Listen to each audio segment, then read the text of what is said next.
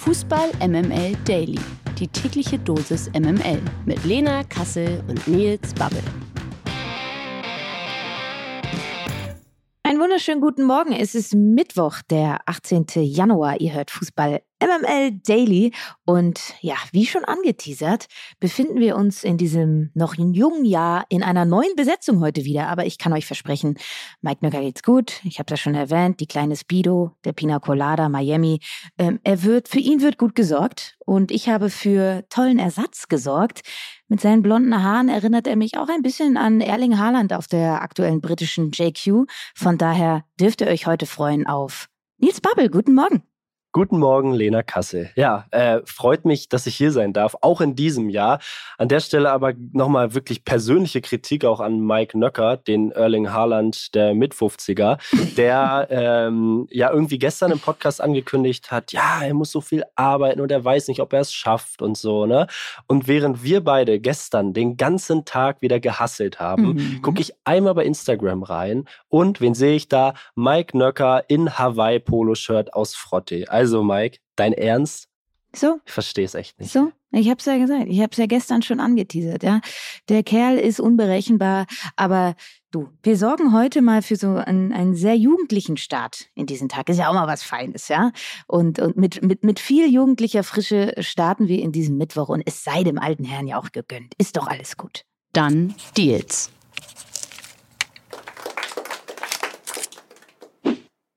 So, Lena, wir haben noch ein bisschen was aufzuarbeiten, was die Wintertransfers angeht und blicken auch heute erneut in Richtung Premier League, denn der Ex-Wolfsburger Wout Weghorst geht den nächsten Schritt auf der Karriereleiter und wechselt bis zum Saisonende leihweise zu Manchester United.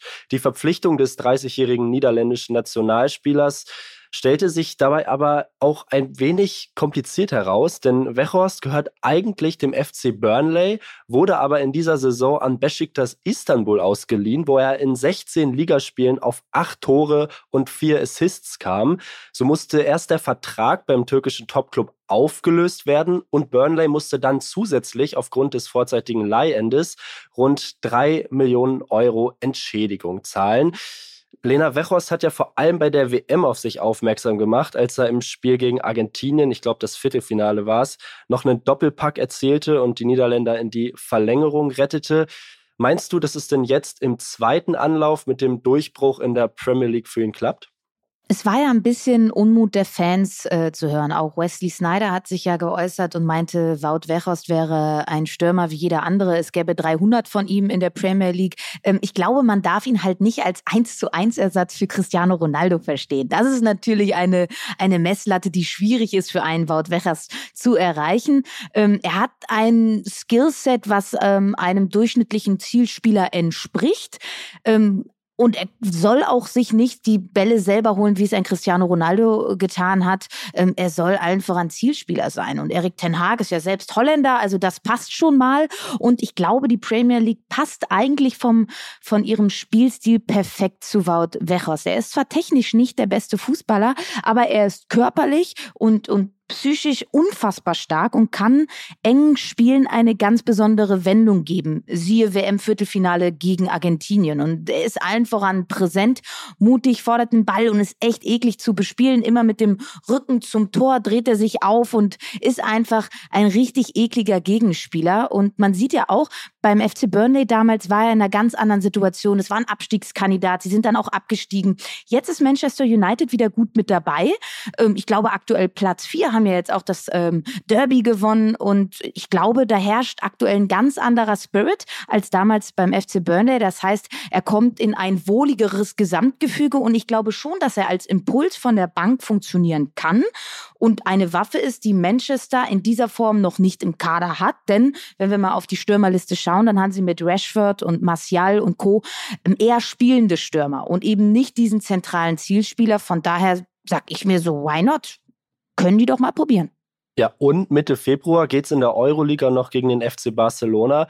Und spätestens Erik Maxim Choupo-Moting hat ja gezeigt, dass gerade gegen Barca so ein echter Neuner gut tun kann. Äh, vielleicht erhofft sich Manchester United ja auch da noch einen Impuls. Äh, Lena, apropos Niederlande. Äh, auch der FC Liverpool hat sich mit einem niederländischen WM-Fahrer verstärkt und den Youngster Jody Gakpo verpflichtet. Für eine Ablöse von 42 Millionen Euro war der Transfer des 23-Jährigen ja irgendwie sowas wie das verspätete Weihnachtsgeschenk für alle Fans des FC Liverpool. Kann er denn ein entscheidendes Puzzlestück bei den kriselnden Reds werden? Ich habe ja schon, glaube ich, nach der, in der Folge nach der WM unmittelbar einen großen Transfer von Rodi Chakpo prophezeit, weil er war nun mal einer der Shootingstars dieser Weltmeisterschaft, hat sich da ins Rampenlicht gespielt und die Medien nennen ihn schon den neuen Van Persie. Das kommt nicht von ungefähr, denn er hatte bereits 36 Scorerpunkte in der bisherigen Saison erzielt. Das ist ein unfassbarer Wert. Er ist dazu mit 1,89 ein ziemlich großer Flügelspieler und Van Persie startete ja auch damals auf dem Flügel durch und wechselte dann erst in den Sturm. Deshalb äh, auch der Vergleich. Und Chakpo ist trotz seiner Größe technisch unfassbar wendig, sehr, sehr stark. Er kann schießen, er kann flanken, Gegner ausdribbeln. Er hat eine große Flexibilität. Er kann links, rechts, aber auch in der Mitte in der Offensivreihe spielen. Und allen voran ist es mir jetzt wichtig, dass man so einem Spieler erstmal Zeit gibt. Es ist seine erste Auslandsstation. Er wird sich akklimatisieren müssen. Er ist jetzt auch erst im Winter gekommen. Das heißt, er hat keine Vorbereitung Vorbereitung mitgemacht und Chakpo hat auf der anderen Seite gerade eine einmalige Chance bei den Reds, weil die beiden etatmäßigen Linksaußen bei Liverpool, Diogo Jota und Luis Diaz, sind beide verletzt. Sie kommen erst Ende Februar zurück. Das heißt, er hat gerade die Chance, sich direkt irgendwie zu zeigen. Das kann auf der einen Seite Druck bedeuten, weil du hast es ja angesprochen, die Reds kriseln gerade. Es ist ein Formtief da. Also äh, das muss man auch bei seiner Bewertung jetzt bedenken. Ähm, von daher ist es sehr, sehr spannend, wie er jetzt performen wird. Er kann für mich persönlich die Zukunft von ähm, den alternden Reds sein, aber er wird ein bisschen Zeit dafür brauchen. Ja, und gestern Nachmittag ploppte dann noch eine Eilmeldung auf unser aller Endgeräte auf, die für viele sicherlich durchaus überraschend kam, für mich auch. Borussia Dortmund schlägt nämlich doch nochmal im Wintertransferfenster zu. Vom 1. FC Union Berlin kommt Rechtsverteidiger Julian Riasson für 5 Millionen Euro, auch weil Thomas Meunier mit einer Muskelverletzung noch wochenlang ausfallen wird.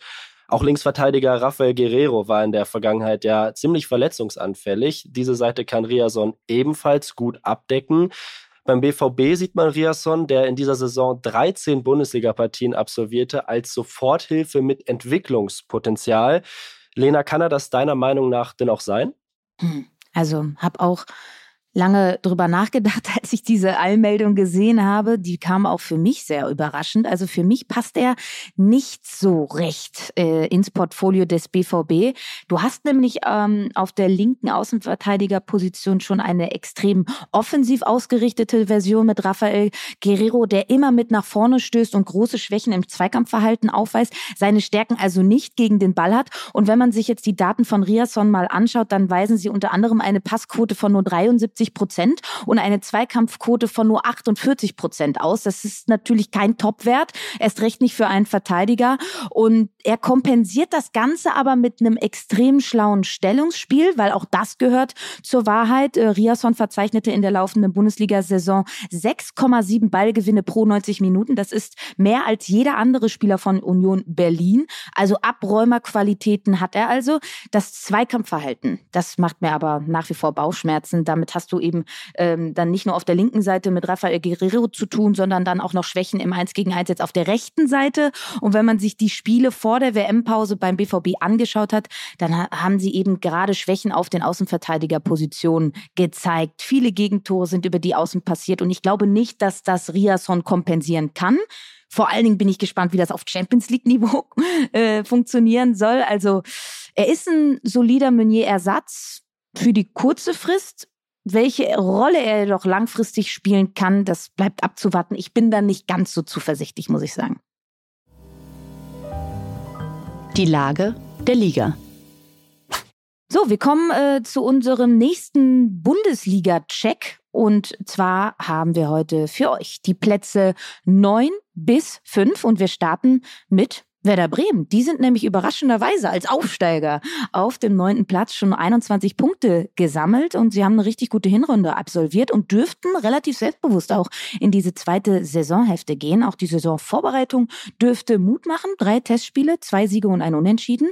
Der Kader soll oder kann jedoch nicht aufgerüstet werden, da Werder finanziell überhaupt gar keinen Spielraum mehr hat. Und das macht besonders Coach Ole Werner Sorgen, der die dünne Kaderdecke als Problem ansieht. Und die Verletzung von Romano Schmid wiegt daher auch besonders schwer. Und neben der Verletzung von Schmid sind bisher lediglich zwei Abgänge zu verzeichnen. Das ist wiederum, glaube ich, ganz gut. Mittelfeldmann Nikolai Rapp wurde an Kaiserslautern ausgeliehen und Stürmer Benjamin Goller wechselt fest zum ersten FC Nürnberg. Apropos Stürmer.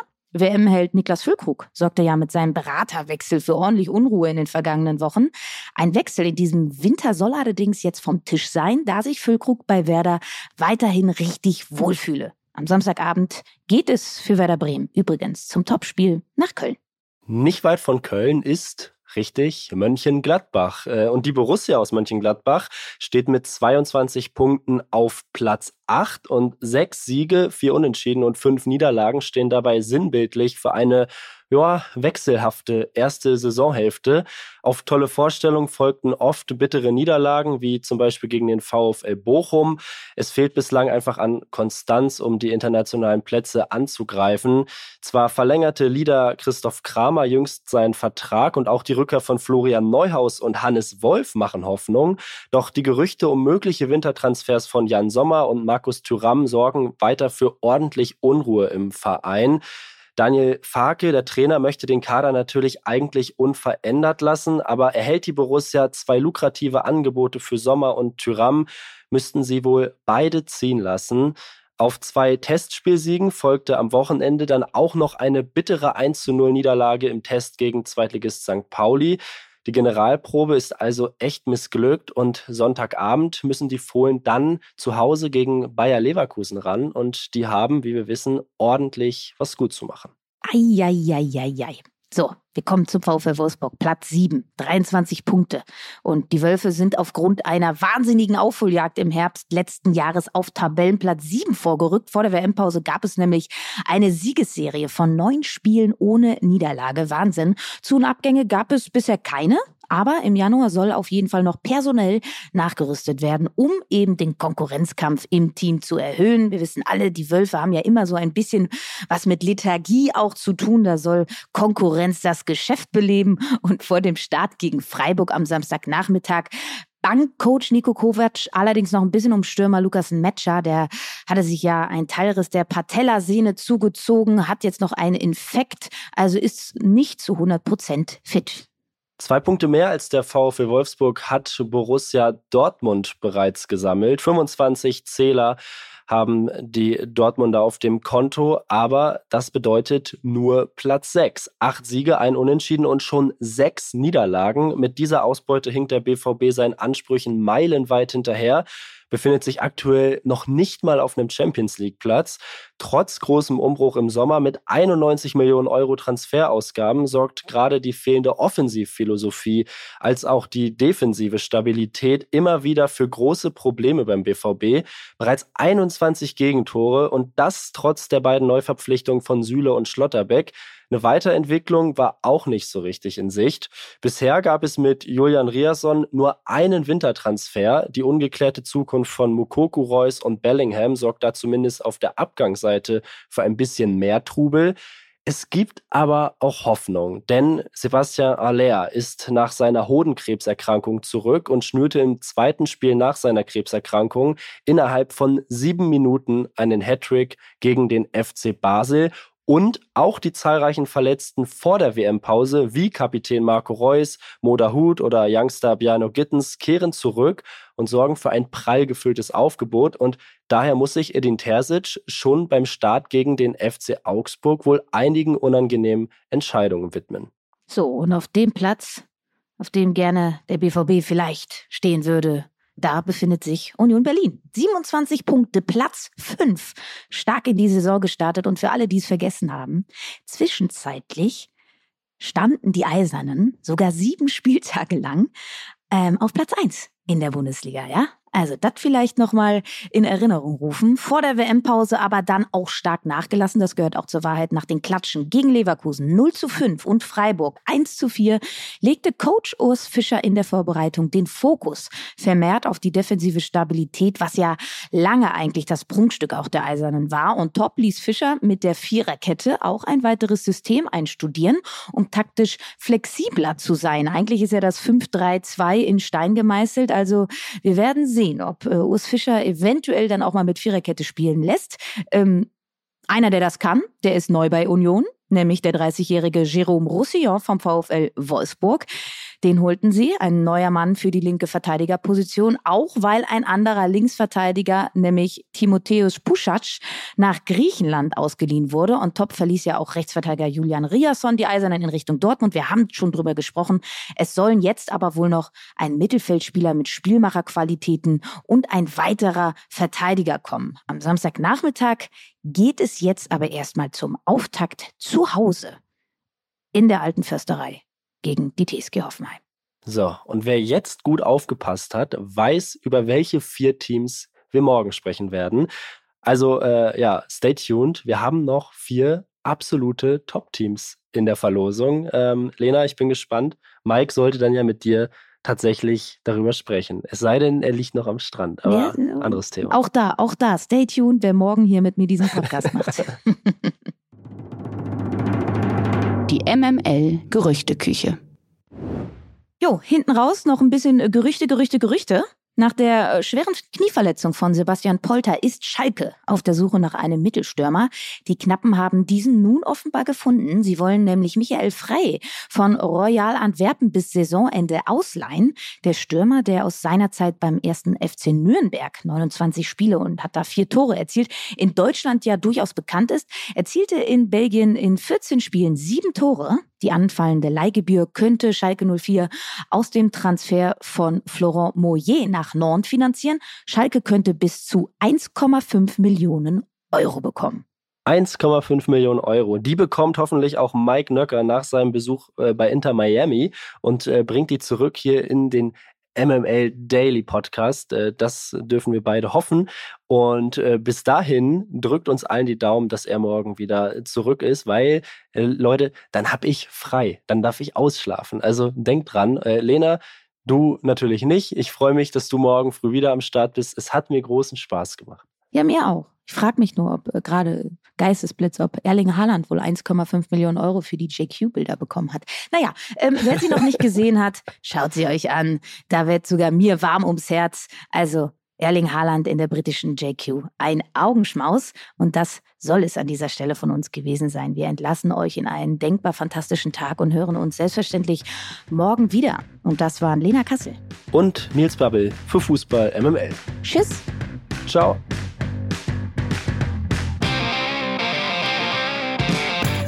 Dieser Podcast wird produziert von Podstars bei OMR.